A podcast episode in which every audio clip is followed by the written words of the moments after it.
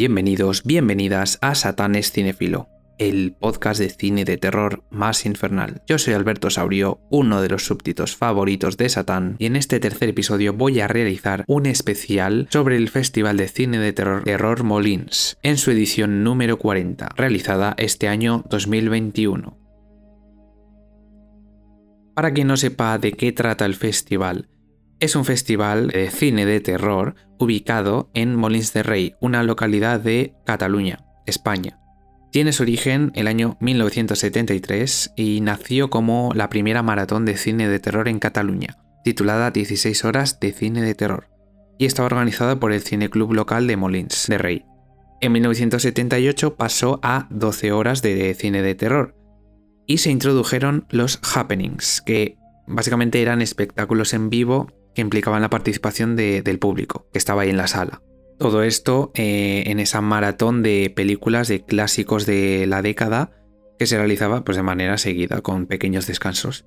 Luego en los años 80 y 90 tuvieron varios problemas, hubo una temporada que no se realizó el festival ya que hubo un señor que obtuvo los derechos e hizo lo que quiso, pero en 2003 volvió, resurgió el festival y se convirtió en el Festival de Cine de Terror de Molins de Rey. Se introdujeron los concursos de cortometrajes, de terror y de gore y también los microrelatos. En la actualidad se realizó una alianza con Filmin en el año 2020 causado por la pandemia. ¿En qué consistía esto? Pues que varios títulos del festival presencial se podían visualizar en Filmin sin coste adicional para los suscriptores de la plataforma yo he podido disfrutar eh, de esta edición de 2021 ya que después de la edición 2020 han vuelto a realizar esta alianza con Filmin y he podido disfrutar de muchísimos títulos underground y bueno, más o menos conocidos por la gente que esté metida en el mundillo del cine de terror. Y lo que voy a realizar en este episodio es un repaso por todas las películas que he podido visionar. Voy a dividirlo en la sección de novedades y en la sección de Remember, ya que hay películas que son estrenos, que son premiers internacionales y la sección de Remember son películas que ya han pasado por el festival hace años. Voy a tratar de comentar las películas sin spoiler, ya que lo que quiero es que cojáis vuestra watchlist, que cojáis vuestra libreta o donde os apuntéis las películas que os apuntáis para tener pendientes y eh, cojáis un boli y las apuntéis, ya que hay muchas recomendaciones y bueno, voy a hacer un repaso general un especial de todas las películas que he podido ver en este maravilloso festival, que tiene una variedad de películas increíble. Antes de comenzar, he de añadir que eh, tengo un hilo en Twitter donde he realizado todas las mini críticas de las películas que he ido viendo del festival, así que podéis ir a mi Twitter, Satanes Cinefilo. También en Instagram he realizado algunas críticas más extensas sobre algunas películas. No olvidéis que podéis entrar en mis redes sociales, ya que ahí constantemente recomiendo películas desconocidas, subo fotogramas también de películas que me, que me gustan, posts con un montón de recomendaciones. Soy como una enciclopedia del cine underground, así que si os interesa conocer nuevas películas que no son usuales. También hay usuales, pero en general eh, intento que sean lo más desconocidas posibles, que sean joyas desconocidas. Eh, acudid a mis redes, que ahí seguro que descubrís un montón de películas nuevas.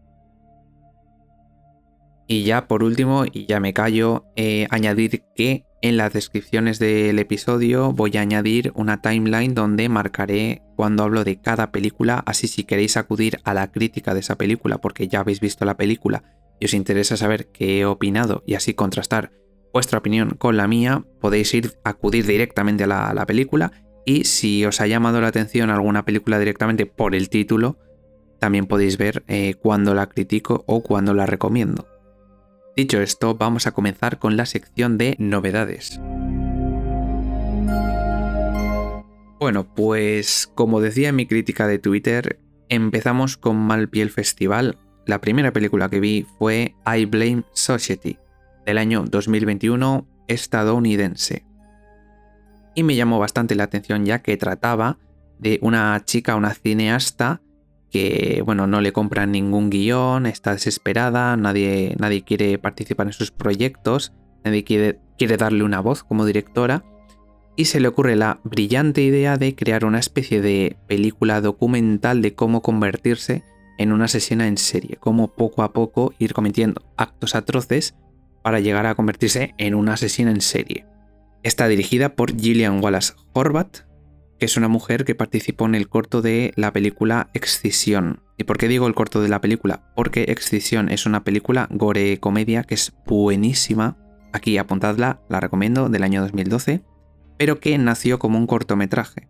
Y según he podido investigar, esta mujer pues participó como actriz en ese cortometraje. En el caso de I Blame Society, participa como directora y como actriz protagonista. Lo que vamos a ver en la película, sin entrar en spoiler, obviamente, es como poco a poco eh, va produciéndose una decadencia en la mujer, cómo va cometiendo pues actos atroces eh, con el objetivo de crear ese, ese documental, esa película sobre cómo ser bueno, sobre el arte del asesinato, por así decirlo. Eh, pero ¿cuál es el problema? Está grabada a modo de falso documental, a modo de documentario. Pero es que la historia, por muy atrayente que parezca, es totalmente anodina. Es decir, como corto quizá habría funcionado, pero es tan lenta y es tan aburrida que se hace, se hace eterna. Es también una película satírica sobre, bueno, habla mucho, tocan mucho el rollo del rol de las mujeres en el cine, el protagonismo que tienen, y también tiene un tono paródico, comédico, se podría decir. Lo que pasa es que no funciona. Quiero decir, los mensajes que intenta transmitir son que te dan igual, al menos a mí es como que me daban igual, porque era todo tan aburrido, todo, pero tan sumamente aburrido. Pero bueno, al principio la verdad es que promete, pues vemos como la chica está entrevistando a un amigo suyo y le dice el plan que tiene, ¿no? Que quiere grabar un asesinato o cómo sería un asesinato. Digamos que quería grabar cómo invadir una casa y asesinar a su novia y le, le cuenta la idea al chico este y el chico pues se queda traumatizado y le dice a la chica que qué coño hace con su vida. Y luego pues a partir de ahí pues ya vemos cómo decide pues comenzar la película esta de, del asesinato, ¿no? El problema es eso, que el ritmo es infernal. Nunca mejor dicho en este podcast, a tan cinéfilo. es infernal, pero infernal mal, o sea, fatal. Es verdad que cuando se empiezan a producir los asesinatos, pues a ver, son asesinatos que, pues oye, pues están bien, ¿no? Son turbios y tal, no se envenenando a gente, eh, también, no me acuerdo si acuchillando también, no lo sé, la verdad. Es que no me acuerdo, tengo un poco como lagunas con esta película. Y son pues buenos asesinatos, pero eh, llega un punto en la segunda mitad que ya es una sucesión de asesinatos constante, mm, que no sé, es que no te aporta nada, sinceramente, es más de relleno que otra cosa. Además, lo dicho, no tiene ningún tipo de gracia y también añade que los personajes, eh, bueno, aparte de la protagonista y secundarios, la chica tiene un novio, tiene una chica que es la ex, de, creo que era de su novio, y la odia y le llama Stalin. Eso al menos es gracioso, pero...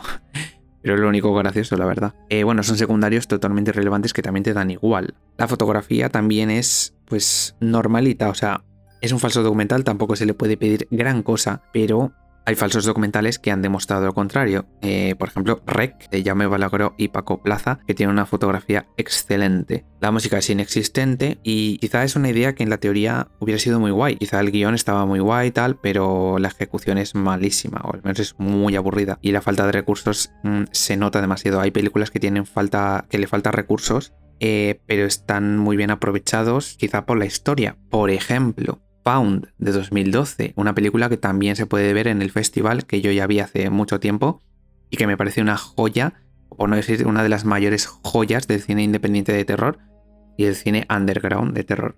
La película de verdad del año 2012, recomendadísima desde aquí. Y esa película tenía muy pocos recursos. Esta, I Blame Society, también tiene muy pocos recursos, pero es totalmente fallida. O sea, no entiendo la intención de hacerla, no, no entiendo nada. El principal error es totalmente el guion. Así como última, como tercera recomendación, que he dicho ya varias, hablando de I Blame Society, la última película de terror me ha recordado bastante a esta, porque es también un falso documental de un tío que es un asesino en serie, rollo American Psycho. Eh, esa película me gustó bastante. Está muy chula, muy entretenida, tiene un desenlace satisfactorio, muy guay. Así que desde aquí, la última película de terror del año 2003, también la recomiendo. La recepción de esta película de I Blame Society, eh, Film Affinity, tiene una nota de 5,5, y medio, que bueno, para quien sepa lo que es Film Affinity en España, pues ya sabemos que es la eh, página de cine española por excelencia, donde la gente puntúa las películas eh, con un 4 y ya son consideradas buenas. O sea, un 4 es como el estándar en Film Affinity. Entonces, que tenga un 5 y medio esta película me parece un poco ofensivo porque debería tener mínimo un 2 o un 3. En IMDB tiene un 5,2. En IMDB son, la gente es más laxa. También es verdad que hay mucho upvoting, que eso significa eh, que hay muchos, digamos, el equipo técnico sube la media eh, de nota y les, le da a sus películas 10 hasta que pues le sube mucho la media. Pero bueno, en este caso parece que la nota es bastante justa, tiene un 5,2 y mi nota personal es un 3, como una casa, porque es que no. Tampoco le voy a dar un 2 y un 1, porque. Porque, a ver, si le doy un 2 y un 1 es que me ha parecido insufrible que me quería morir. Pero es un auténtico fail. Pasamos ahora a otro de los estrenos que pude visionar. Y estoy hablando de la película Ditched o Abandonados en español del año 2001, 2001 no, 2021 canadiense y que nos cuenta la historia de una chica que, bueno, está haciendo un traslado a una prisión ya que es paramédica, está en su ambulancia trasladando a criminales, pero eh, de repente despierta conmocionada ya que se ve que ha habido un accidente de, coche, que todos los camiones y todas las ambulancias y los coches de policía se han volcado al fondo de un bosque ya que iban por el bosque. Entonces cuando se despierta, se despierta al lado de un asesino en serie que está ahí atado y cuando sale de la ambulancia se da cuenta de que está siendo cazada por unas entidades o por unos seres desconocidos. Además también eh, se encuentra con uno de sus compañeros policías y pues junto a él tiene que afrontar esta situación eh, donde no tiene escapatoria y está en un en una localización totalmente cerrada. La película sucede, pues lo dicho, en el bosque, la zona esta boscosa donde se han quedado los coches ahí, bueno, que se han estrellado y tal, bueno, se han caído por la ladera, mejor dicho, y pues los propios coches de, que están ahí situados. Está dirigida por Christopher Donaldson, es su ópera prima, y está protagonizada por Mackenzie Gray, que es un hombre, es, es el antagonista y participó en películas como Rabbit de 2019, el remake de la película de Cronenberg, Grave Encounters, que es Encuentros Paranormales del año 2011, que es bastante reconocida por los fans del terror. Eh, la protagonista es Marika Sila, no sé si se pronuncia así, pero así es como se llama. Y como secundario tenemos a Chris Loranger.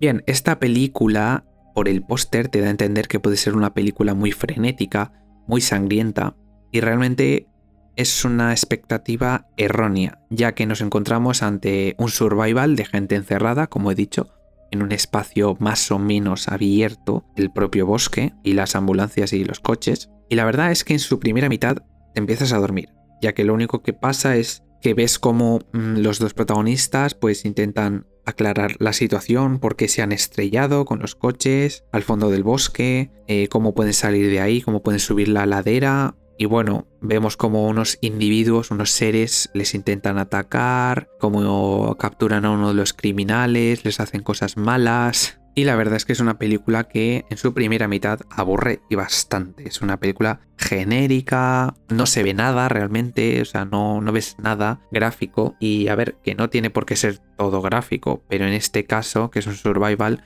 el misterio no está bien conseguido. Creo que hubiera ganado más en esa primera mitad si hubiera sido todo más frenético, más, más sangriento. ¿Qué pasa? Que en su segunda mitad remonta bastante, ya que descubrimos quiénes son estos seres y los motivos de por qué les están dando caza. Por tanto, el interés eh, está increciendo. La verdad es que eh, yo me estaba durmiendo a mitad de película y llegando a la hora, la verdad es que se puso mucho más interesante, mucho más, todo mucho más tenso más frenético. A ver, tampoco hay mucho frenetismo porque es de ritmo lento, pero bueno, creció el interés en mí, la verdad. Eh, los motivos son bastante potentes de por qué están siendo cazados. Y bueno, eso es algo que tendréis que descubrir vosotros. Pero vaya, eh, la verdad es que se salvó bastante la película.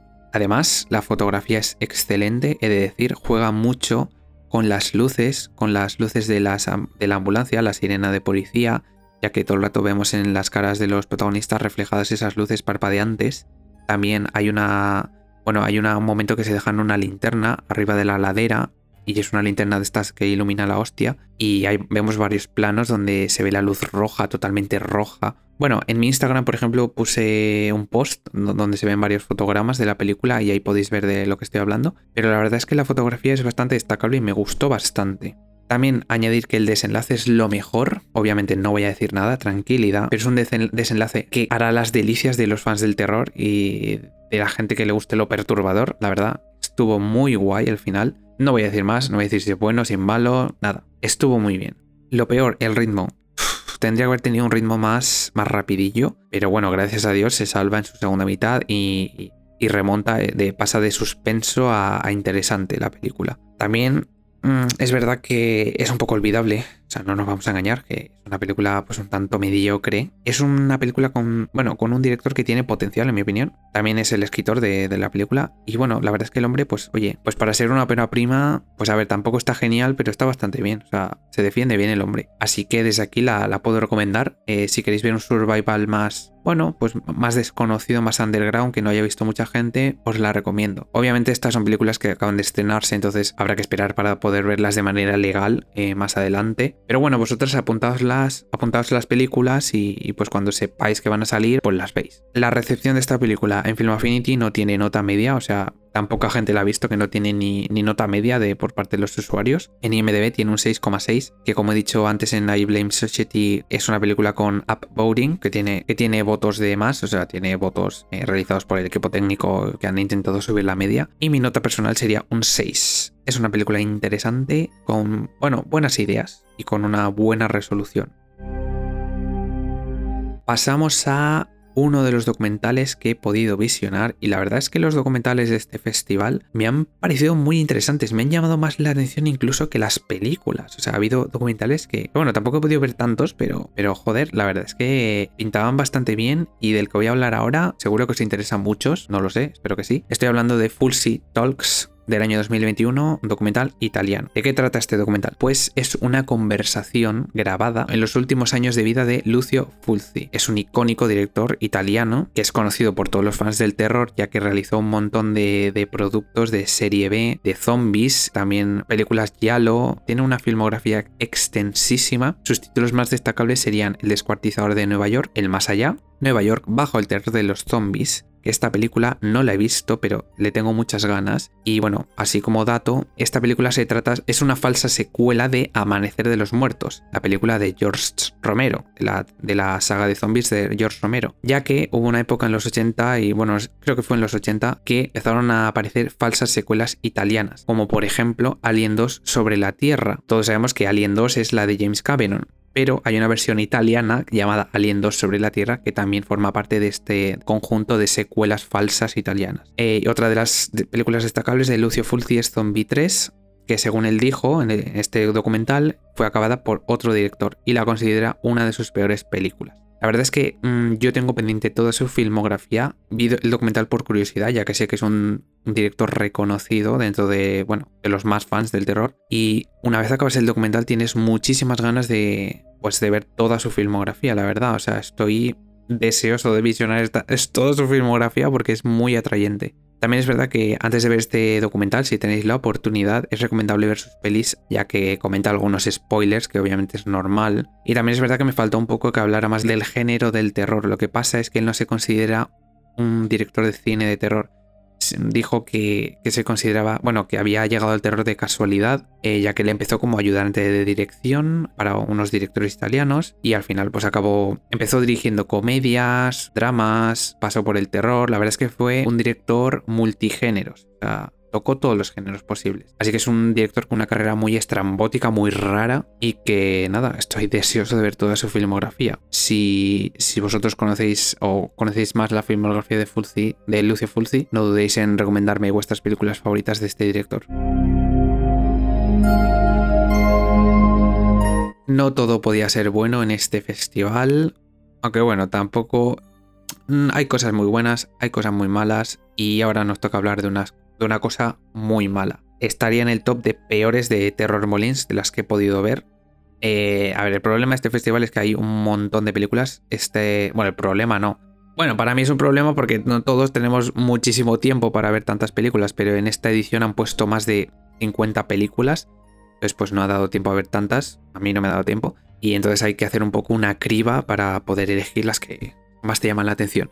En este caso, Wicked Games del año 2021 es de Estados Unidos y nos cuenta la historia de una chica llamada Harley que va con su nuevo novio a una casa que el hombre tiene, eh, bueno, tiene una casa en el campo. Entonces van a pasar ahí el fin de semana. Pero esa misma noche les asalta una banda de, de personas o de seres enmascarados. Estamos ante una home invasion, rollo Funny Games, rollo secuestrados. Secuestrados, madre mía, qué peliculón, un peliculón español que apuntadlo por favor, Secuestrados de Miguel Ángel Vivas, tremendo peliculón. Y bueno, en este caso la película está dirigida por Teddy Grennan, que no tiene nada a sus espaldas destacable, o creo que es su ópera prima. No, tiene otra película, pero no, bueno, no es destacable. Y en el reparto tenemos a Christine Spang, Michael Schenefeld, Conner Ann Waterman y Marcus Silviger, mm, actores desconocidos que no tienen una carrera amplia a sus espaldas, pero bueno, no pasa nada.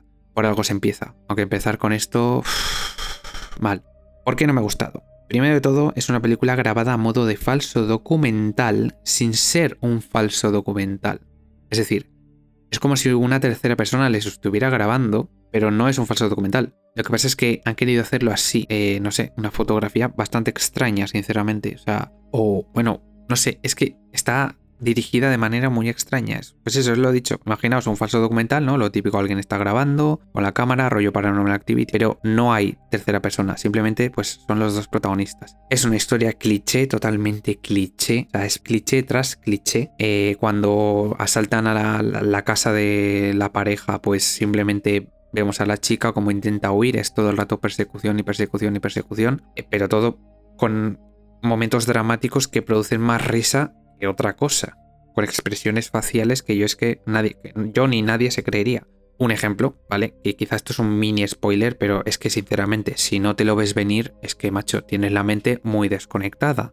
Por ejemplo, cuando comienza la, bueno, el ataque, ¿no? La invasión a la casa de la pareja, la chica llama al 112, o al 911, mejor dicho. Y obviamente, cuando llamas al 911, tú ya sabes que quien le está hablando quien le está atendiendo de urgencias, es uno de los malos, porque ese recurso se ha utilizado en películas mil veces, mil veces, y luego efectivamente se confirma. Vaya por Dios que el 911 era una línea telefónica de uno de los enmascarados que les está persiguiendo.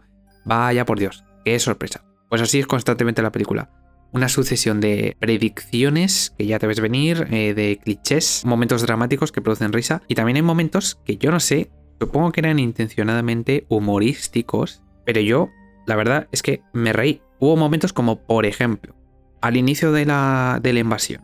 La chica, la protagonista, se acerca a una sala donde había una pistola, que el novio tenía una pistola, y una de las enmascaradas, pues, entra en la sala. Entonces, pues, la chica, la protagonista, se asusta y dice, coño, ¿qué hace aquí, sabes? Entonces coge la pistola y apunta a la, a la chica enmascarada. ¿Qué pasa? Otra vez el cliché de la pistola que se queda, que no tiene balas. Entonces la mascarada le dice, ah, no tienes balas, jajaja, es que... Y la chica coge, le lanza la pistola directamente, en plan, la pistola física, le lanza, se la tira a la cabeza. Y la chica mascarada dice, God damn it. O sea, gritando, God damn it. y se agacha la chica, o sea, la mascarada, y la protagonista se va corriendo. En plan, y bueno, y comienza una persecución. Pero es que me hizo mucha gracia. La lanza pistola dice, God damn it. es que, o sea, es que era, como un meme, o sea, me hizo mucha gracia. Entonces yo no sé si eso lo hacían, lo, han hecho adrede, tipo que sea humorístico de verdad, que tenga como elementos de humor dentro del terror, como por, ejemplo hace Sam Raimi en sus películas, eh, que es el director de Posición Infernal, Arrastrame al Infierno, Arrastrame al Infierno, peliculón. Y nada, eso, película peor grabada imposible, o sea, feísima visualmente, Sí que es verdad que la música pues, es destacable porque tiene unos sonidos como de, bueno, como si fuera un aviso de bomba, así como... Mm, mm", está bastante guay, le da bastante tensión, pero es que realmente lo único destacable es pues eso. La música, sí eso. Y pues que al menos te ríes con algunos momentos que no sabes si te tienen que hacer gracia o no. Por tanto, mi nota sería, mi nota personal sería un 2 sobre 10. O sea, es que esta película me ha parecido no es que me haya parecido odiosa de esto que digas, Uf, es que la odio, no sé qué, no. Es que me ha parecido realmente mala. A nivel de calidad, mala. No es que diga, buah, es que es insoportable, no es que. No, es que es mala. O sea, da vergüenza ajena. Entonces, pues lo siento por Teddy Grennan, el director, pero eh, a ver si escribe otra cosa que sea bastante mejor. En cuanto a la recepción de Film Affinity, actualmente tiene un 4,2 al momento de grabar esta review. Y en IMDB tiene un 5,8. En una nota bastante alta para ser lo que es. Pero bueno. Ahora tristemente voy a hablar de una película que por la portada llamaba bastante la atención. En la portada aparece una especie de bicho, una señora con unos pinchos en la espalda que parecen estalactitas, creo que se dice estalagmitas o estalactitas, bueno, lo de las cuevas. Tiene como unos pinchos en la espalda que sobresalen, con un fondo blanco y titulada The Widow, La Viuda, del año 2020. Una película rusa que nos cuenta la leyenda de, de una viuda que asesinó a su marido y bueno, pues lo típico, ¿no? Como la bruja de Blair. Es que ya ni me acuerdo porque de verdad esta película era horrible. Sea, era básicamente pues eso, la leyenda de una tía o un fantasma que vagaba por los bosques y todo el que se, metía en el bosque de, de, San Petersburgo pues desaparecía. Bueno, no, no desaparecía, aparecían muertos pero sin ropa, porque la viuda se ve que le robaba la ropa. De esto trata la leyenda, que oye, puede ser una, cosa interesante, oye, tiene potencial. Ahora bien, madre del amor hermoso, madre del amor hermoso. Bueno, está dirigida por Ivan Minin y el reparto, por favor, si alguien sabe ruso, que no me, que no me mate, pero Victotilla Potemina, Anastasia Gribova, Margarita Vichkova. Bueno, ese son el trío protagonista. Digamos que el grupo protagonista es un grupo de rescate que busca personas desaparecidas por el bosque. Entonces, en una de esas expediciones, pues obviamente se, se encontrarán con la viuda o con la leyenda de la viuda. ¿Qué pasa? Que en el equipo les acompaña una periodista que está documentando todo y también una de las chicas del equipo de rescatadores es una novata. Entonces la película hibrida entre el falso documental y película convencional. Vemos planos que están grabados a modo de falso documental y otros que están grabados pues a modo eh, de película convencional. Eso me parece interesante, la verdad, porque normalmente eh, los falsos documentales se graban todos cámara en mano. En este caso pues no, hibrida, hibrida un poco entre esos dos métodos de filmación. ¿Cuál es el problema? Que la portada es totalmente engañosa. ese bicho que, vais que veis en la portada de la viuda no aparece. Lo digo ya. No aparece. Todas las cosas que suceden, misteriosas, se cortan. O sea, Intenta jugar con el terror psicológico, por ejemplo. Eh, hay una especie de montañas de heno, estas de las granjas, que aparecen en el bosque. Y pues un hay un momento en que la chica ve una montaña de estas de heno, la mira, se gira, se vuelve a girar y ya no está la montaña de heno. Luego también eh, hay un momento que la chica se queda como sola en la camioneta, eh, que ya les ha empezado a atacar la, viuda esta, y pues de repente un compañero se, ve que está poseído por la viuda, porque es verdad que también se me ha olvidado, es que es olvidable esta película, lo siento. También es verdad que, o sea, comienzan a ser perseguidos por la viuda porque se encuentran con una señora random que estaba ahí tirada por el bosque. Entonces, esa, señora random, ¿vale? Que se encuentran, el equipo de rescate, es el típico personaje que le cuenta a los protagonistas eh, lo que les va a pasar y que les dice es que vais a morir todos, es que no sé qué. Pues así, el típico personaje creada por los malos guionistas, como dice el canal Random. Es el canal Random, si no lo conocéis, acudid también a él. Es un canal que normalmente habla de errores de películas, eh, de continuidad, etc. Y siempre dicen que está el típico personaje de, ¿no? de estos que se pone a contar la leyenda de no sé qué y así pues explica el contexto del personaje maligno a los espectadores. el típico para ahorrar recursos o por falta de creatividad. Pues eso es lo que pasa aquí. Es que el guion es malísimo. Y bueno, y cuando parece que vas a ver algo, vas a ver algo perturbador, que los protagonistas van a vivir algunos momentos de tensión donde se va a ver algo visual realmente terrorífico, no pasa nada. Corta la escena y pasa otra cosa. es como que censuran todo. Y yo creo que es una manera de intentar producir como terror psicológico, como sugestión, pero lo que produce es más what the fuckismo. O sea, te quedas como what the fuck. ¿Qué está pasando aquí? va a pasar algo y de repente cortan a otra escena. Película totalmente fallida. Yo lo siento mucho, pero es totalmente fallida.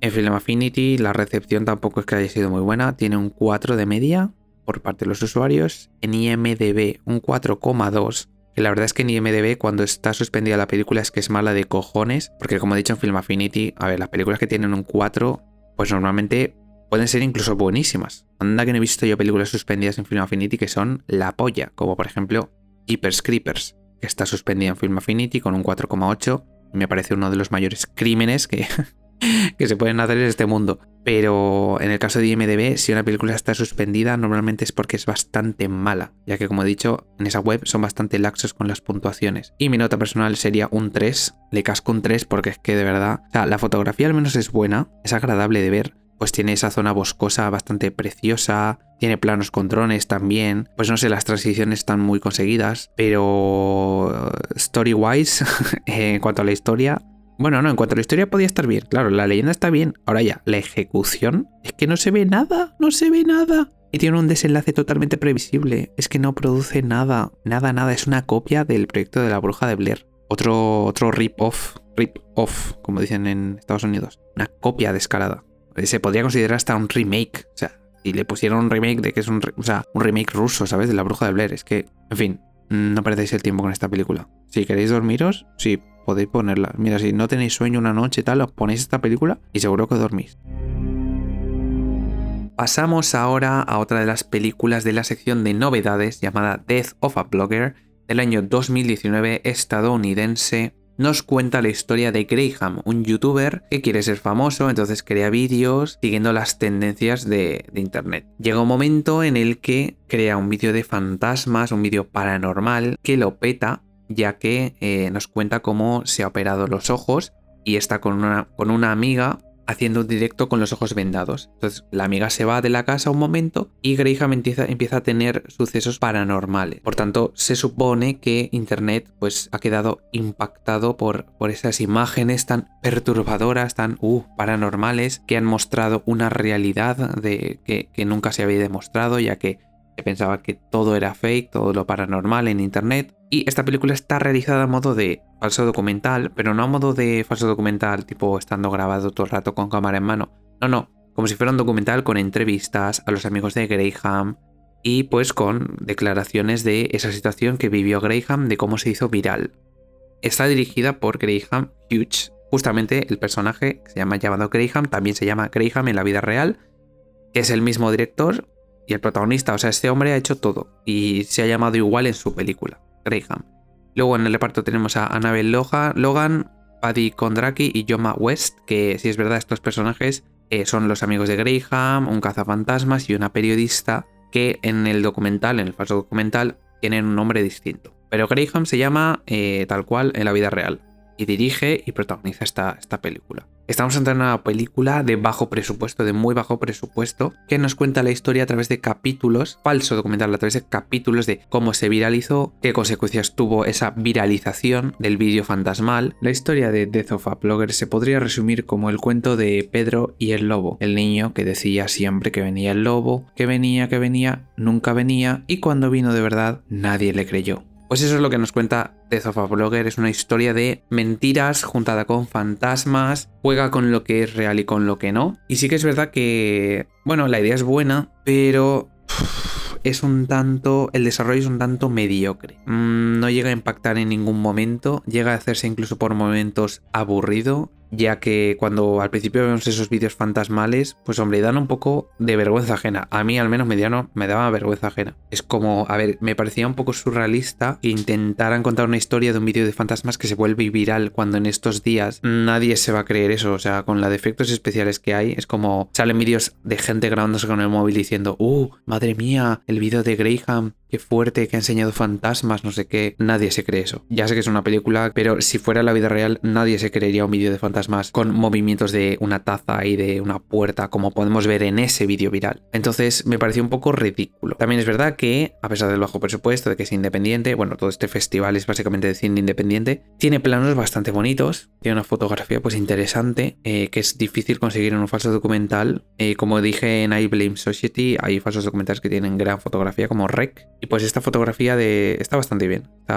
es, bonita. También aviso de que hay bastantes jumpscares. Eh, hay mucho susto. Hubo uno en especial cerca del final que me acojoné bastante, o sea, no me lo esperaba para nada. Cuando sufro jumpscares, la verdad es que me río, me hace mucha gracia. Es un recurso que usar de manera, pues a veces, para asustar, está muy guay, pero tampoco hay que abusar. O sea, películas basadas en jumpscares como, no sé, la saga de Expediente Warren, por ejemplo, o películas típicas comerciales de, uh, qué susto, no sé qué. O bueno, cuando se relaciona al terror con los sustos, eso no es una película de terror, es una película de sustos y ya. Que digamos que es como el terror mainstream, se podría decir. Entonces no... Bueno, a mí, a mí ese tipo de películas no me gusta. Pero los jumpscares, el recurso de usar jumpscares a veces funciona. Si están bien hechos y justificados, están bien, están bastante bien. Entonces, bueno. Las actuaciones también están, están bien realizadas. No, no me puedo quejar, cada personaje, cada actor cumple su función y bueno, lo hace bastante bien, no, no tengo mucho más que decir. Pero también es verdad que como he dicho es un poco aburrido, el ritmo es un poco lento, las entrevistas pues pues bueno, pues bien, cuentan pues toda la situación de cómo Graham se volvió, volvió viral, y qué consecuencias ha tenido. Para saberlas tendréis que verla, obviamente. Pero creo que como no ficción tampoco sería demasiado divertido. O sea, el documental se hace un poco lento. Y como, o sea, el falso documental. Como documental real, imaginaos que esto fuera totalmente cierto. Mm, no me gusta cómo está estructurado, se hace un poco lento, un poco pesado a veces. Entonces, bueno, es una película que yo estaba dudando entre si darle el aprobado o suspenderla incluso, porque es que tampoco me produjo nada más que algún susto muy bueno y pues una idea que estaba interesante, unas actuaciones guays, una fotografía también guay, bonita, pero se queda un poco en la mediocridad. Unas buenas intenciones no son suficientes, en mi opinión. Mm, si son buenas intenciones pero fallidas, se queda un poco en el intento.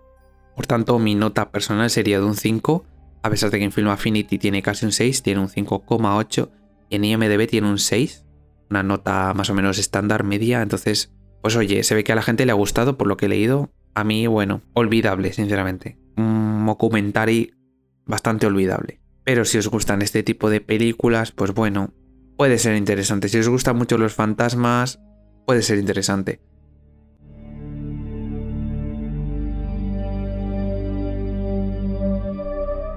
es el turno ahora de una comedia de terror, una comedia satánica llamada Val, V-A-L, del año 2021 estadounidense nos cuenta la historia de un criminal que está en fuga, le persigue toda la policía por un poblado de Estados Unidos e irrumpe en una casa random, una casa bastante lujosa, en la que habita una señora llamada Val. Esa mujer es una prostituta que está esperando a su cliente, un mafioso de alto poder, pero ¿qué pasa? Como irrumpe el criminal, el, el chico le dice, mira, no llames al mafioso, eh, me voy a quedar en tu casa para huir de la policía y esconder. ¿Cuál es el problema? Que el criminal no sabe que Val no es una mujer normal. Quizá tiene unas inclinaciones sobrenaturales, satánicas, quizá no es quien dice ser. Está dirigida por Aaron Friedkin, es su segunda película, tiene una primera película irrelevante. Y en el reparto protagonista tenemos a Misha Reeves, que hace de Val, y a Zachary Muren, que hace de El Criminal. La verdad es que la interpretación de Misha Reeves es brutal, es muy buena, ya que lo hace muy bien. es una mujer excéntrica, diga, parece una bruja. Bueno, tiene una ambientación muy mística, su casa. Y claro, una vez la vemos, sabemos que normal no es. Es una persona rara, es una persona curiosa. Esto el criminal no lo sabe y se piensa que va a ser pues nada, una, una chica que, que, va a estar asustada y tal, pero Val no va, no va a aceptar eso. Val va a jugar con su mente, a aceptarlo como compañero de casa y el criminal poco a poco se irá dando cuenta de que quizá se ha equivocado al intentar invadir su casa. De esto trata Val. El problema es que tiene un inicio prometedor. Comienza con el criminal, huyendo de la policía, cómo llega a su casa, cómo Val eh, tiene que decirle al mafioso que no, vaya a su, cita. El mafioso sí que acude a su cita y bueno, pasan cosas, el criminal se enfrenta al mafioso y bueno, pasan muchas cosas. El problema es que una vez comienza la relación entre Val y el criminal, mm, se empieza a tornar un poco aburrido. Es como, digamos que el planteamiento está muy bien, el nudo me y el desenlace está también muy bien. Pero sigamos con el nudo. El nudo es un poco aburrido. Se basa en los diálogos, en situaciones que tampoco desarrollan mucha trama. Tampoco es que tengan mucha trama. O sea, es un guion muy simple. Es simplemente, nunca mejor dicho, la relación entre Val y el criminal. Y como el criminal se va dando cuenta cada vez más de que Val no es normal, que tiene algo raro. Algo que quizá va más allá del ser humano. Entonces, es una sucesión de diálogos que es que tampoco ni divierte ni hace gracia. Los gags no tienen gracia. O sea, no, supuestamente es una comedia de terror, pero es que no tiene gracia. Entonces, si una comedia, una comedia que te pones para despejar la mente, para reírte un rato, no te da gracia, no te da risa, pues, pues es fallida, la verdad. Entonces, es una película mediocre. Estéticamente está chula, tiene iluminaciones mm, de colores eh, rosas, azules, Mm, a ver, se nota que la iluminación no es del todo natural y que está bastante. Digamos que no es. no está bien disimulada. Entonces, en ese sentido, la estética está bien, pero bueno, se nota que es bastante todo artificial. Tampoco se ve que haya luces, pero sí que vemos siempre reflejos y reflejos directos en la cara de los personajes con, con luces no naturales. Entonces, se nota que están ahí puestos focos. O sea, no. No sé es una puesta en escena un poco regulera. Pero bueno, no tengo mucho más que decir, la verdad. Eh, es una película mediocre. Sí que algún diálogo pues está interesante, pero claro, es todo diálogo, diálogo, diálogo, que es que no, no entretiene, no divierte, no, no es un diálogo tampoco demasiado inteligente. Entonces, pues se queda en la mediocridad. He de decir que, como he mencionado hace un momento, el desenlace está muy bien pero no es suficiente como para darle el estatus de buena película. Se queda en eso, en la mediocridad. Mi nota personal sería un 5, en Film Affinity no ha sido tan bien recibida, tiene un 4,2 y en IMDB tiene un 6. Pero este es uno de los casos de votación hecha por, equipo técnico, ya que tiene un montón de votos, pero tiene un montón de dieces y eso no se lo cree ni Dios. obviamente está subida la nota un montón para que tenga una nota media de 6. No han podido subir más la nota, pero ni de coña tiene esa nota gracias a los usuarios. Es una nota pues ficticia porque está tongada en definitiva una comedia que no que es que no es recomendable como bueno como trámite como aportación para el terror Molins pues oye pues un, pues una novedad no una comedia más olvidable totalmente olvidable. Lo único memorable es la actuación de Misha Reeves pero por lo demás no destaca en nada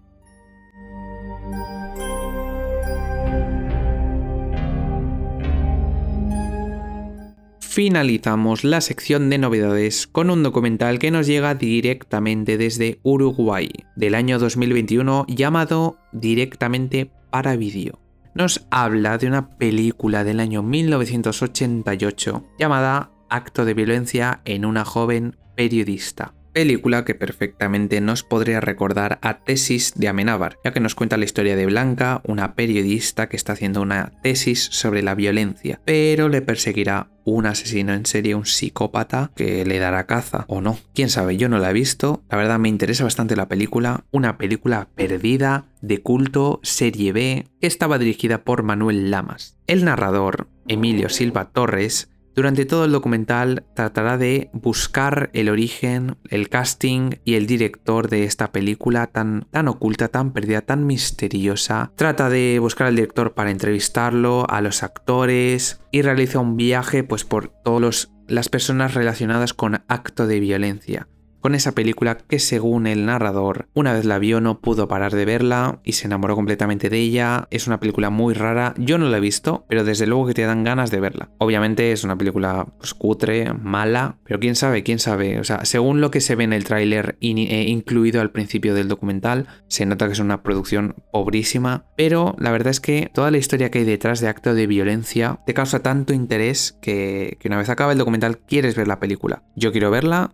y bueno, a ver si. A ver de qué manera la puedo ver. A ver si algún día la puedo ver. Pero bueno, no me, no voy por las ramas. Básicamente lo que vemos en el documental es eso, el narrador pues buscando a Manuel Lamas, su director, a Blanca Jiménez, su protagonista, y habla pues con dueños de videoclub, con creadores del grupo de Facebook de, acto de, de, violencia, de fanáticos de acto de violencia, con gente relacionada con la película. Y pues poco a poco iremos descubriendo más y más cosas, el narrador contactará con con los actores tanto por email como por notas de voz para acabar en un desenlace que nos descubrirá pues todo el misterio de quién es realmente es Manuel Lamas, su director, su misterioso director y pues de todos los entresijos que hubo a la hora de, concebir esta película. Realmente se centra más en el director Emanuel Lamas ya que es una figura misteriosa que no aparece ni en internet ni siquiera en las, en las páginas amarillas, en las guías telefónicas. Es una figura muy misteriosa que tiene varias obras a sus espaldas que también son totalmente que están totalmente perdidas en los VHS de, la época. Y básicamente es eso, ese es el documental, está muy bien. Lo que pasa es que al final se torna un poco meh, un poco, bueno, pierde un poco el interés.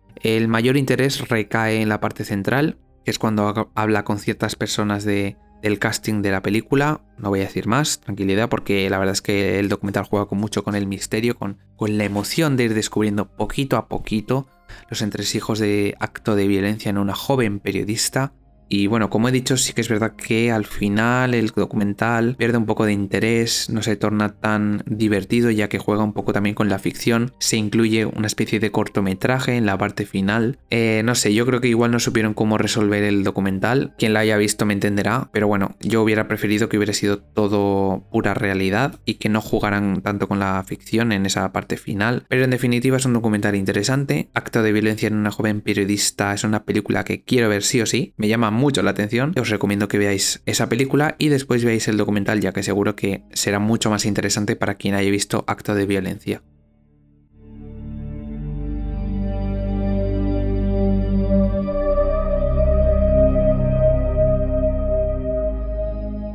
Y con esto finalizamos la sección de novedades. Vamos a pasar ahora a la sección de Remember, donde hablaré sobre películas que han salido en años anteriores y que pues han tenido presencia en Terror Molins hace bastantes años y han sido las más destacadas del festival. Así como resumen de esta sección de novedades, como conclusión, lamentablemente no he podido ver más de las novedades que han incluido, como por ejemplo Silence and Darkness, Nocturna, pero mm, me entristece un poco que me hayan gustado demasiado. Así como destacables, en resumen, diría Ditched, Abandonados, Fulsy Talks, que es una entrevista muy interesante, y Death of a Blogger, y ya como documentales también, bueno, aparte de Fulsy Talks, directamente para vídeo también. Así que en, en resumen, directamente para vídeo, Death of a Blogger, Fulsy Talks y Ditched son las más destacables. Death of a Blogger ya he dicho que es un poco mediocre, pero bueno, tiene ideas interesantes y bueno, se nota que, que, a pesar del bajo presupuesto, pues han podido hacer lo que, lo que han podido hacer. Pero esas serían, entre comillas, mis favoritas de las novedades. Vamos a pasar ahora a la sección de Remember, que puede que nos encontremos con mejores películas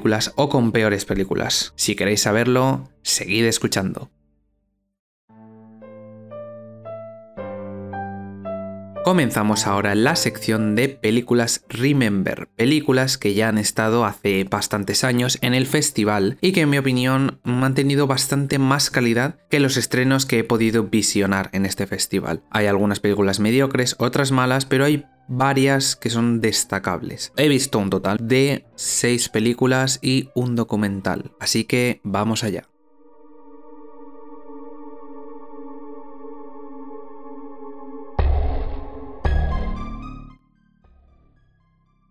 Quiero comenzar con uno de los mejores documentales que he podido ver eh, en este festival. De los tres documentales que he visto, repaso que he visto Fulsy Talks directamente para vídeo y este tercer documental se llama Horror Movie A Low Budget Nightmare de 2017, australiana. En este documental real, no falso documental como la mayoría de películas de la sección de novedades, tenemos a Craig Anderson, un actor televisivo que quiere debutar como director cinematográfico. Quiere dirigir una película de terror de de serie B sobre un feto abortado que busca venganza. Esta película en el futuro sería Red Christmas, es una película real que salió en 2015 y sinceramente este documental me ha flipado. Me ha flipado desde el minuto 1 hasta que acaba. Dura una hora y cuarenta y se me pasó volando. Está dirigido por Gary Daust, es un hombre que, bueno, no tiene ninguna filmografía. Y bueno, básicamente lo que vemos es una especie de blog, eh, además de mini entrevistas, bueno, del equipo técnico de, de la película y demás, cómo Craig Anderson intenta conseguir financiación para su película, cómo, bueno, cómo elige el equipo técnico y sobre todo lo más importante, cómo consigue que Dee Wallace una de las actrices de ET, eh, la protagonista de Cujo, participe en su película ya que es una estrella de Hollywood y obviamente, bueno, es eh, la película de Craig Henderson es una película de bajísimo presupuesto y, pues será todo un reto conseguir que Dee Wallace participe en esta película. Al principio, pues en los primeros 20-30 minutos nos muestra cómo mm, el hombre intenta pedirle dinero a sus padres, eh, a su hermano, ya que tiene más dinero que él y al final consigue un total de, creo que eran 100 mil dólares pero el presupuesto final acabó siendo 200 mil dólares. Tampoco quiero decir mucho spoiler, ya que de verdad es un documental que recomiendo a todo aspirante a cineasta, es muy emocional, es realista, es cruel y muestra la realidad del desarrollo de una película desde cero con alguien que no tiene demasiados recursos, aunque realmente la familia de Craig Anderson parecía que tenía bastante dinero, porque hombre, prestar no sé cuántos miles de dólares que le prestan, pues, pues es bastante. Sí que es verdad que al principio aparece como los padres pues les dicen que le dicen dicen a Craig que, van a pedir un préstamo. Pero vaya, te muestra pues la realidad de, comenzar a hacer una película independiente muy indie y todos los problemas que puede haber. Más aún cuando el hombre quiere que Dee Wallace participe en su, en su película. Entonces es eso, hay momentos muy emotivos eh, en mitad del rodaje. Se pone sobre todo súper interesante cuando empiezan a hacer el rodaje, ya que como he dicho, los primeros 20-30 minutos son, de, son preproducción, luego está pues eh, la producción y luego finalmente muestra la vida después de la película, qué le sucedió a Craig Anderson, si tuvo éxito o si, o si no tuvo éxito, eso ya tendréis que ver. De verdad, es un documental que es que me dejó sin palabras. O sea, muestra la realidad tal cual es. Muestra la realidad de un rodaje de una película independiente y es súper inspirador, a la vez que cruel. Entonces, repito, de verdad, si vosotros queréis hacer cine, no solo os gusta verlo, sino que también tenéis esa alma creadora, por favor, mirad este documental. Es totalmente recomendado por Satan Cinéfilo y por cualquier persona que lo vea. O sea, yo creo que a cualquiera le puede gustar, quieras o no ser director, pero de verdad, es buenísimo. Es que no tengo palabras. Totalmente recomendado. Horror Movie A Low Budget Nightmare.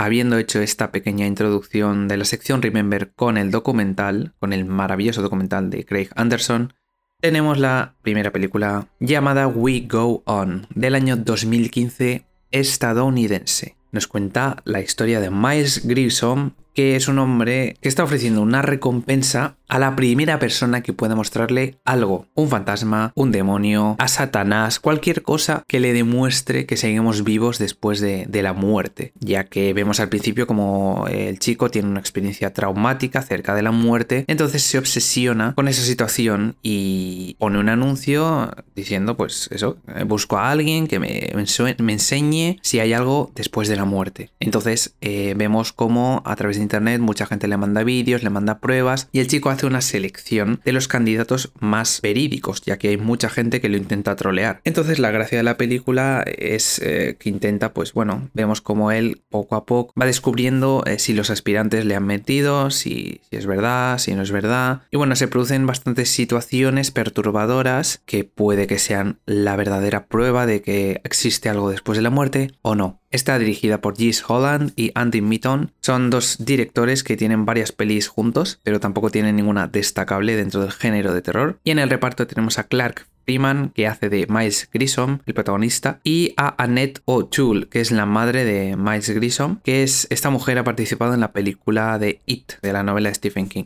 Como he comentado, esta película tiene una premisa muy atrayente. ¿Qué hay después de la muerte? Todos nos preguntamos eso. Pues en esta película se explora. Se explora a través de esos candidatos que, bueno, que le dicen a Miles que tienen pruebas de que, de que existe algo después de la muerte. Tiene varios problemas. A pesar de que la premisa es súper guay, tiene varios problemas, pero a la vez me ha gustado bastante. La puesta en escena mm, es cutrísima y la estética es de telefilm. La verdad, no sé qué presupuesto habrá tenido, pero tiene una imagen así como cutre, como pobre, la puesta en escena es muy simple, no la ambientación no está bien ambientada en mi opinión, o sea, es como muy genérica, pero la historia la verdad es que se hace muy entretenida. Es algo simple a pesar de que el desenlace lo considero bastante interpretativo y requiere de un espectador activo, requiere hacer un esfuerzo intelectual, ya que yo, por ejemplo, no lo llegué a entender hasta que leí más información. No sé si es que yo estaba desconectado, pero es una película muy entretenida ya que, bueno, como he dicho, lo de los candidatos, primero se acerca, bueno, habla con un candidato, tiene experiencias con el primer candidato, luego busca el segundo, luego busca una tercera candidata y con cada candidato pues vive diferentes situaciones que le demuestran que está siendo otro oleado o que realmente hay algo más allá de la muerte. Es una película sobrenatural y hay muchas situaciones que, que son bastante tétricas, pero la ambientación no acompaña del todo. Como he dicho, la estética es un poco decepcionante. Me resultó bastante gracioso que uno de los candidatos que, con los que intenta hablar Miles, eh, en el vídeo de presentación, por así decirlo, muestra una caja que le dice que, que, si la abre, como que le meterá en otros mundos y no sé qué, literalmente la caja de Hellraiser, en la configuración de los lamentos. Me hizo mucha gracia y yo creo que era una referencia total. Si la veis, fijaos por favor cuando está hablando de los candidatos al principio de la película y cuando se ve el vídeo de presentación veréis que es una referencia total a Hellraiser. Como decía, que, que me enrollo. No me gustan las películas así como sobrenaturales, así como fantasmagóricas, pero es que esta se hace muy entretenida sea, la verdad, no te aburres en ningún momento. Quizá hay un pequeño momento en el que la tensión baja un poco, pero en general el ritmo se mantiene y todo el rato tenemos interés por lo que va descubriendo nuestro protagonista y queremos saber eh, si realmente hay algo detrás de la muerte, hay algo después de la muerte. No quiero destripar más porque si no sería ya contar demasiado, pero en definitiva, si os gustan las sobrenaturales y sobre todo las, bueno, las un poco existencialistas de qué hay, o sea, qué somos y, luego cuando nos vamos, qué pasa con nosotros, pues seguro que os gusta esta película. Es bastante buena, aunque es un poco rollo telefilm, pero bueno, bastante recomendada. Mi nota personal sería un 7. Mm, podía haber sido mucho mejor. O sea, quiero decir, es una historia simple, pero que podía haber sido, yo que sé, mucho más dramática, mucho más quizás retorcida, con una ambientación mucho más cuidada, una estética más oscura, habría ganado muchos puntos. Como he dicho, la historia me ha gustado, pero eh, podían haberlo llevado por otros derroteros, otros lares a algo más tétrico aún, ya que realmente estaríamos ante un thriller más que una peli de terror. Pero bueno, me ha gustado mucho, la disfruté bastante. ¿Cumplió mis expectativas? A ver, sí y no, por lo que ya he dicho. O sea, podía haber sido mucho mejor, ya que yo nada más leer la sinopsis flipé y dije, tengo que ver esto, ya que ese tema la verdad me parece súper interesante. Así que si os parece un tema interesante, os la recomiendo, la verdad. Aunque no esperéis gran cosa, pero está muy bien. En Film Affinity tuvo una recepción de 5,2, aprobada justita, y en IMDB un 5,8. Me callo ya y vamos a la siguiente.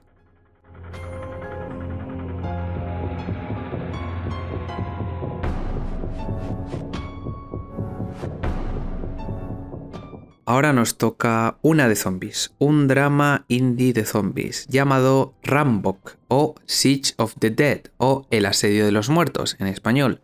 Rambok en alemán, porque la película es de Alemania, del año 2010. La película se centra en un personaje, un hombre llamado Michael, que va a Berlín a visitar a su novia, a su exnovia Gaby. Y podemos ver que Michael está bastante obsesionado con, con su exnovia. Se dirige a su casa, le toca la puerta, y de repente se inicia una epidemia zombie. Por lo que al entrar al piso, Michael se quedará atrapado con otro chaval que estaba en la casa un adolescente, pero sin su novia Gat, su exnovia Gaby. Así que lo que veremos en la película es Michael y el chaval en el piso intentando sobrevivir a esa epidemia zombie, a la vez que los vecinos del deslunado, ya que la perspectiva que tenemos durante la primera mitad de la película es la de los dos protagonistas como están desde su ventana observando a los demás vecinos sobrevivir y comunicarse entre ellos a la vez que con nuestros protagonistas. Por tanto, me recuerda un poco a la ventana indiscreta por el tema de la perspectiva perspectiva. En cuanto a los datos técnicos, está dirigida por Marvin Kren, que tiene una película llamada The Station, que es una especie de película de terror inspirada en La Cosa. Y bueno, tiene un 4,7 en Film Affinity. Puede que esté bien, no la he visto, pero me llama la atención, así que seguramente la vea. Y en el reparto tenemos a Michael Fuiz y a Theo Treps, pues son el hombre y el chico, y el adolescente. Como he dicho al principio, estamos ante un drama zombie independiente, que está muy bien, la verdad. Lo que pasa es que es una historia mil veces contada. Además, es más drama que terror, es más, pues, la situación de cómo Michael busca a su novia desesperadamente y cómo justamente aparece una epidemia zombie, pero no es demasiado frenética, es más de ritmo lento, más de,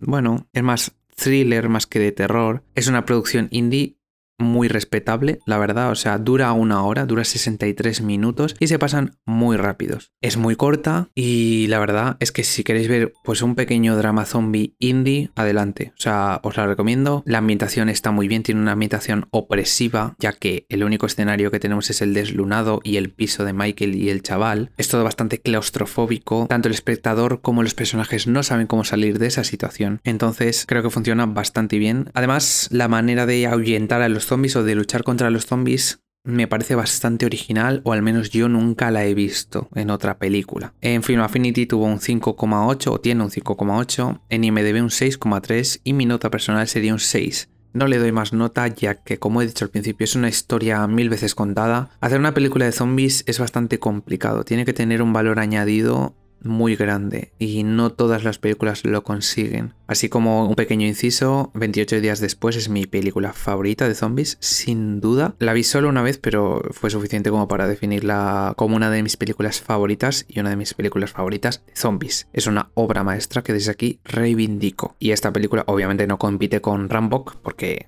Tampoco es una producción muy pequeñita, pero la verdad es muy respetable. Yo estaría orgulloso si hiciera algo así, a pesar de que la historia pues podía haber sido mucho más original, pero bueno, no está mal, no está mal. Es una película pequeñita, pero recomendable.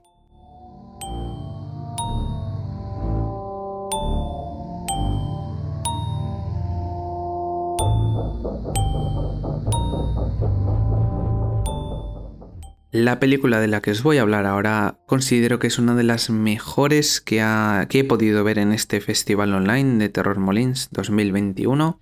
Me ha gustado bastante y estoy hablando de Let Us Pray, del año 2014 irlandesa. En esta película tenemos a Rachel, una policía novata que va a empezar su primer turno de noche en la comisaría de un pueblo random, eh, abandonado bastante tranquilo. Esa misma noche detienen a un extraño que ha sido atropellado por un, un yonki que pasaba por ahí con un coche, que es un, joven adolescente yonki, lo atropella y cuando lo atropella, el hombre no está. Al rato lo encuentran y ahí es cuando lo encierran. Este misterioso hombre jugará con las mentes tanto de los policías como de los presos que se encuentran en los calabozos de la comisaría. Está dirigida por Brian O'Malley y en el reparto tenemos a Poliana McIntosh, que es una actriz reconocida por The Walking Dead o por una película, bueno, no, reconocida por esto no es, pero ha hecho otra película llamada Los Intrusos o White Settlers, se llama en inglés, que vi hace bastantes años y la verdad me pareció una aberración. Es una home invasion muy simple, por otra parte tenemos a Liam Cunningham, que hace del hombre misterioso y que es reconocido por, por ejemplo, participar en películas como Way Down, que es la nueva de Jaume Balagueró, o Dog Soldiers, dentro del terror. Bueno, Way Down no es de terror, pero va a salir dentro de nada. Y finalmente tenemos a Douglas Russell, que ha participado en películas como Redcon número 1, que es otra película de terror, de zombies, y bueno, hace de, hace de uno de los policías, un policía secundario que tiene bastante protagonismo en esta película.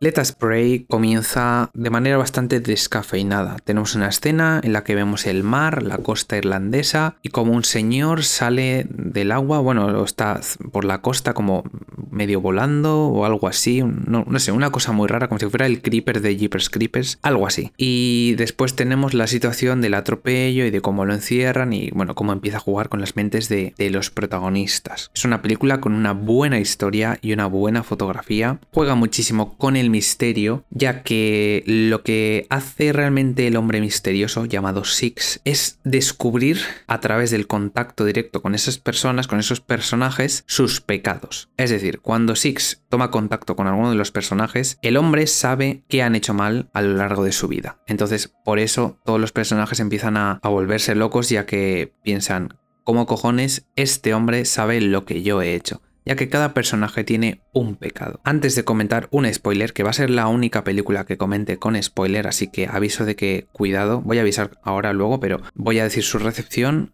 en Film Affinity tiene un 4,9, en IMDb tiene un 5,8, notas sinceramente muy bajas y mi nota personal es un 7. Es verdad que por ejemplo para We Go On también le he dado un 7 y he dicho que podía ser mucho mejor. ¿Y qué me pasa con esta película a pesar de que me haya gustado mucho? Que quizá le falta un poco más de emoción, o sea, no me produjo esa emoción que digo, buah, es que llega al 8, al 9, al 10, que me flipa la película. No, pero dentro de lo que cabe, eh, si vamos comparando con todas las películas del festival, esta es una de las grandes películas que, que hay. Entonces, me ha gustado muchísimo. La verdad es que la recomiendo a todo el mundo también es verdad que, es que hay que estar bastante atento ya que de lo que voy a hablar ahora es del final. Si quieres evitar ese spoiler, ve a la descripción y verás a partir de qué momento hablo de la siguiente película sin spoilers y puedes seguir escuchando el episodio.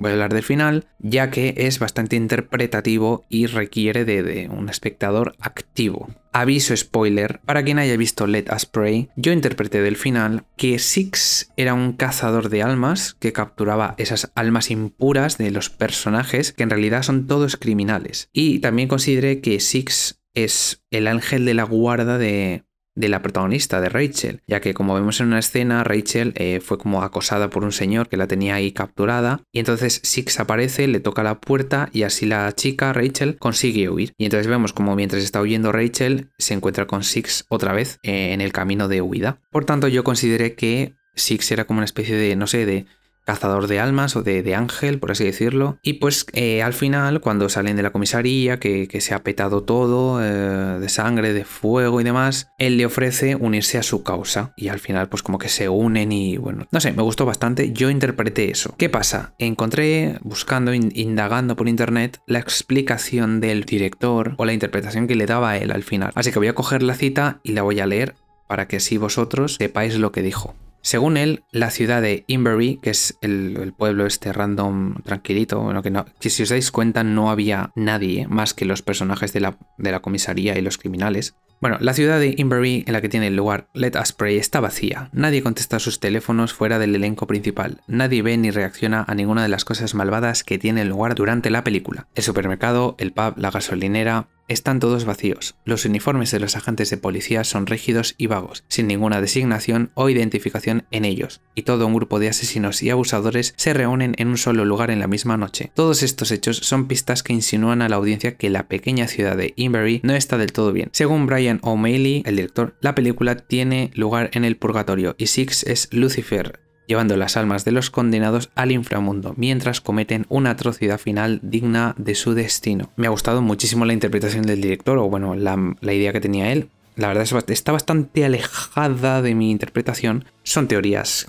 No sé qué, interpretasteis vosotros. Si lo habéis visto, si, si, os gustó el final, comentádmelo. ¿Qué habéis interpretado de Let Us Pray? Hecho este pequeño inciso, vamos a la siguiente película.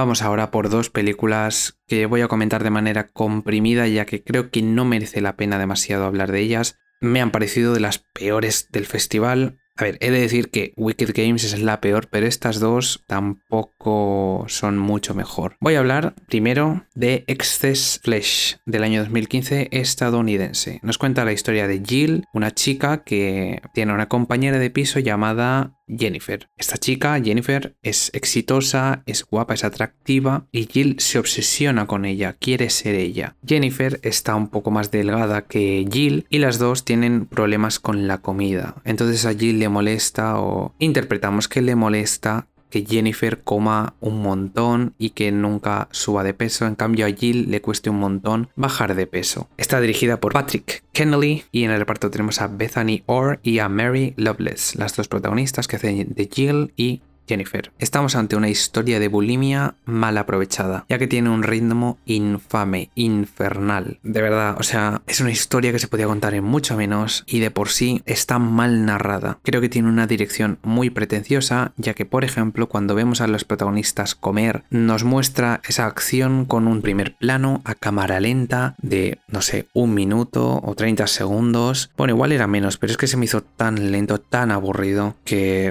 de verdad. Luego también había plano secuencia de, por ejemplo, Jill comiendo una especie de yogures y cada vez que comía se autolesionaba dándose un golpe en la cabeza y así como tres o cuatro minutos viendo la misma escena. Así, si eso no es pretencioso, yo no sé si eso intentaba transmitir algo, pero a mí lo único que me transmitía era sueño. Hay películas que utilizan recursos de manera justificada. Esta película, en mi opinión, no lo hace, ya que para tener ese ritmo debes narrarlo, no sé, de otra forma. Es que para mí es una narración fallida, o sea, está mal hecha. Y lo peor es que el director supuestamente estuvo preparando esta película 10 años. Pues de verdad, preparar 10 años esta aberración, o sea, este aburrimiento de película, porque no, no transmite nada. También se incluyen escenas de vómito totalmente gráficas que yo creo que eran reales, no eran CGI ni nada por el estilo, eran vómitos reales. En ese sentido les doy mi enhorabuena porque consiguen que apartes la mirada, sobre todo si eres muy aprensivo, pues esta película te va a mostrar bastantes escenas escatológicas. Eso sí, la fotografía es horrenda, unos desenfoques, una imagen feísima, no tiene nada, es que no no tiene nada. A destacar quizá algo positivo, la banda sonora es buena, que justamente está compuesta por el mismo compositor que la película Starry Eyes, protagonizada por Alex Esau. Este hombre se llama Jonathan Snipes. Starry Eyes es una película satánica que bueno, os recomiendo, pero tampoco esperéis gran cosa porque me interesaba muchísimo y acabó siendo un poco decepcionante. Quitando lo que he dicho, el inciso de algo positivo que es la banda sonora, la película está totalmente sobreactuada por las dos protagonistas, o sea, Jill eh, digamos que rapta a su compañera Jennifer dentro del piso donde viven, o sea, la, captura, la, encadena, y es que o sea, da, risa, da risa. es que me, cansa hasta hablar de esta película, es que, de verdad, a mí me, mm, me, produjo entre risa y aburrimiento. Bueno, más aburrimiento que risa, sinceramente. Eh, además, la duración se hace eterna, o sea, dura creo que una hora y cuarenta y pico. Que dice, ¿estamos locos? O sea, ¿estamos locos? Para la historia que cuenta tampoco da para tanta duración. O sea, para tanta duración no. O sea, una hora y cuarenta es una hora una duración estándar. Pero es que parece que sean tres horas con esta película. Tres horas de verdad. Es que te duermes viéndola. Te duermes. Me estoy durmiendo hasta yo hablando de esta película. Eh, simplemente es eso. Jill como captura a Jennifer, como cada vez se va obsesionando más con ella. Algunas secuencias psicodélicas, oníricas, en la que vemos pues eh, lo que hay dentro de la mente de Jill, de sus sueños, todos sus pensamientos, muchas asquerosidades, una dirección muy pretenciosa. Es que no, no recomiendo a nadie esta película. A nadie. No sé cómo como a alguien le puede gustar, sinceramente. Para gustos hay colores, pero es que para esto yo no sé, no lo entiendo. En la recepción tenemos a Film Affinity con un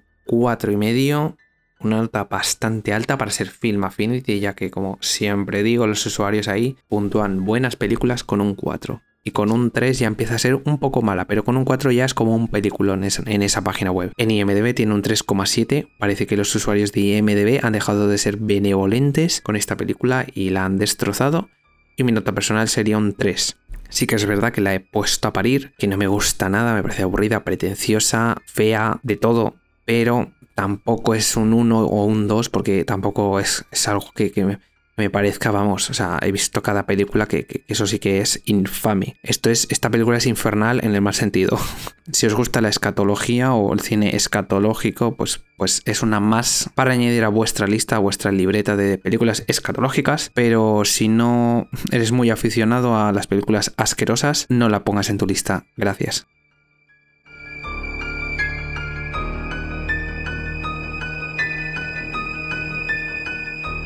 La segunda película que no me ha gustado demasiado de la sección Remember es Modus Anomaly del año 2012 y de Indonesia. Está dirigida por Yoko Anwar, que es un director que tiene películas como Los hijos de Satán, nunca mejor dicho, en Satán es cinéfilo, y La mujer del infierno. En el reparto tenemos a Rio de Wanto, Hannah al-Rashid y Arit Tritama. Sé que a mucha gente le gusta esta película, pero a mí la verdad es que no, no ha sido el caso. Nos cuenta cómo un hombre se va de vacaciones con su familia y sus dos hijos, una chica y un niño, y de repente despierta enterrado, sale de la tierra cual zombie, llega a su cabaña, que está abandonada, a la cabaña donde estaba su familia y él, de vacaciones, y se da cuenta de que su familia ha sido raptada y tiene que ir tras ellos, tiene que buscarles y salvar su vida. Estamos ante un survival que me dio más risa que otra cosa, ya que la tensión brilla por su ausencia. Se producen situaciones que intentan ser tensas, como por ejemplo, el padre se piensa que ha asesinado a X, pero realmente ha asesinado a Y. ¿Cuál es el problema? Que ya sabemos que no ha asesinado a X. Intenta jugar con eso de, ¡ay Dios mío! ¿Habrá matado a no sé quién? Y obviamente sabes que no ha matado a quien quería matar, que ha matado a otra persona. Por ejemplo, no, lo estoy diciendo mucho sin spoiler porque no quiero fastidiar la película, pero quien la haya visto creo que me puede entender. Hay dos situaciones que se producen así, similares, y son totalmente predecibles. O sea, ves todo lo que va a pasar, ya sabes lo que va a pasar. Es una película que está muy bien ambientada, es un bosque,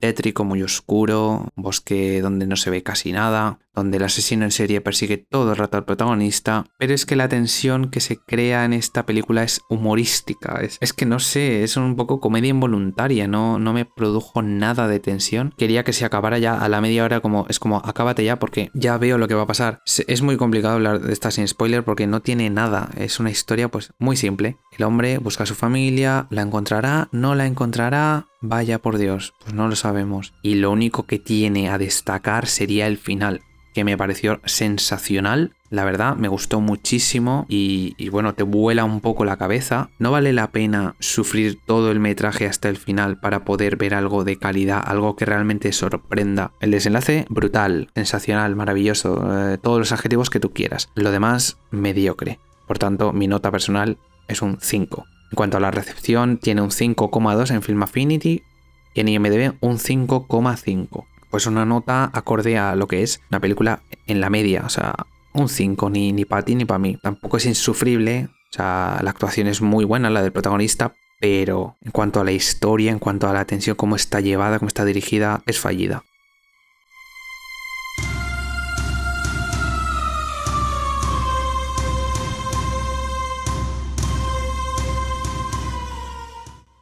Acabamos este especial del Festival Terror Molins 2021, edición online, con la última película de la sección Remember, Mon Ami, del año 2012, canadiense. En esta película tenemos dos protagonistas, Callum y Teddy, que son dos los tíos que trabajan en una ferretería y están hasta los huevos de, su trabajo. Cobran un sueldo de mierda y lo que quieren es raptar a la hija del jefe para pedir un rescate. ¿Cuál es el problema? Que estos dos chicos pues son un poco paletos y no saldrá como se pensaban que iba a salir. Está dirigida por un director bastante interesante llamado Rob Grant, que tiene dos películas también muy interesantes llamadas Harpoon y Alive. Harpoon es un survival eh, que sucede en el mar y Alive es una película pues como de thriller, tensión, gore. No he visto ninguna, pero bueno, me he informado y las quiero ver. En el reparto tenemos a Mike Kovac, que ha participado en Extraterrestrial, una película de aliens muy guay, y a Scott Wallis, el compañero de Mike. En cuanto a la película en sí, está dirigida de manera peculiar. Creo que, Rob Grant marca bastante su estilo. También es verdad que tiene una fotografía bastante apagada, parece que el color no fue ni, ni, tocado, está como un poco desaturado, se podría decir. No resaltan demasiado los colores, ni la sangre, por ejemplo. Y bueno, a medida que avanza la historia, cómo planean el secuestro y cuando secuestran a la víctima, cuando tienen a la víctima se empieza a hacer un poco aburrida, ya que creo que no sabe eh, cómo avanzar la historia. Supuestamente es una comedia, pero los gags no son divertidos. Al menos yo no me reí en ningún momento. No sé si es que, no sé, no es mi tipo de humor, no lo sé. Pero realmente no tiene mucha gracia. Sí que es verdad que es bastante mejor que Val, la de 2021, la comedia de la que he hablado antes, pero tampoco tiene ningún gag que haga gracia. Es verdad que también me recuerda a la trilogía del corneto de Edgar Wright, protagonizada por Simon Pegg, en la que tenemos películas como Shaun of the Dead, hoy también llamada Zombies Party, y Arma Letal. También hay otra película, otra tercera película, como es una trilogía que no me acuerdo cómo se llama ahora mismo, pero es como de fantasía, ciencia ficción. Lo dicho, es una película que no tiene demasiada gracia. Sí que es verdad que quizá representa cómo sería un secuestro de la manera más natural posible y que no salga todo bien, ya que mm, unos paletos que van a intentar secuestrar a una chica, ¿cómo va a salir eso? Pues probablemente va a salir muy mal. Entonces, pues sí que es verdad que representa bastante bien el patético secuestro que, intentan realizar y cómo cada vez todo se torna más y más turbio, más sangriento, se lía pardísima, un caos, un caos. La verdad es que los últimos 20 minutos son hilarantes, son muy graciosos y son bastante entretenidos, pero no llega a ser una película del todo genial, sí entretenida, o sea, está bien, eh, la recomiendo, pero tampoco aporta nada, o sea, es, es olvidable, no, no, no va, no va a hacer escuelas ni nada por el estilo. Es, también es verdad que, como estamos hablando de la mayoría de películas de este festival, son independientes y tiene que ser absolutamente excelente para, para realmente marcar a un espectador. Como por ejemplo Found del año 2012, que no sé si la he mencionado, pero está en el festival y es muy guay. Ya para ir acabando de hablar de Monami, la escena final eh, respecto al sadomasoquismo me hizo muchísima gracia y la actriz de novia loca quizá pienso que tendría que haber tenido otra cara, una cara más de, loca aún, pero bueno, creo que lo hace bastante bien y en general las actuaciones, el reparto lo hacen muy bien, el dúo protagonista tiene digamos una conexión que yo creo que se nota. En cuanto a la recepción, tiene un 6,2 en Film Affinity, un 5,7 en IMDb, curiosamente menos que en Film Affinity. No sé, es bastante curiosa la comparación de Film Affinity con IMDB, que son los referentes de Estados Unidos y España. Y mi nota personal es un 6. Es una película entretenida, recomendable, pero que es un poco olvidable.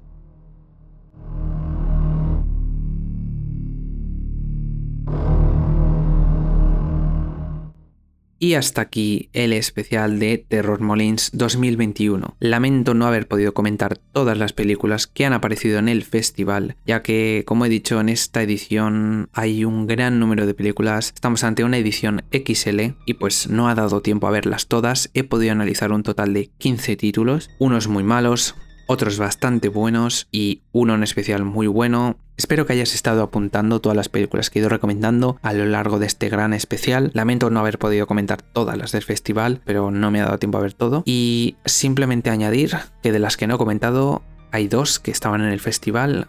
Eh, que son altamente recomendables, que es Found, que creo que la he mencionado ya tres veces en este episodio, y Tragedy Girls del año 2017. Esas son dos películas que también estaban en el festival. No he comentado porque ya había visto hace años, así que no he podido comentarlas, pero las recomiendo aquí. Recordad que podéis seguirme en Instagram, donde cuelgo críticas de todas las películas que voy viendo, las comenté o no en el podcast. También he empezado a subir escenas de películas de mis películas favoritas, fotogramas para que podáis pues compartirlos en vuestras historias. El primer fotograma que compartí fue un fotograma de Virus de Jamie Lee Curtis, una película que también está muy bien, muy infravalorada, destrozada por la crítica, pero a mí me gusta muchísimo. También podéis seguirme en TikTok, donde también subiré pues esas escenas que he dicho que subo en Instagram, en Twitter subo también las críticas y me podéis escuchar en Spotify, en iBox, en Google Podcasts, en Anchor y en YouTube. Las puertas del infierno se cierran y Alberto Saurio, el súbdito favorito de Satán, se despide.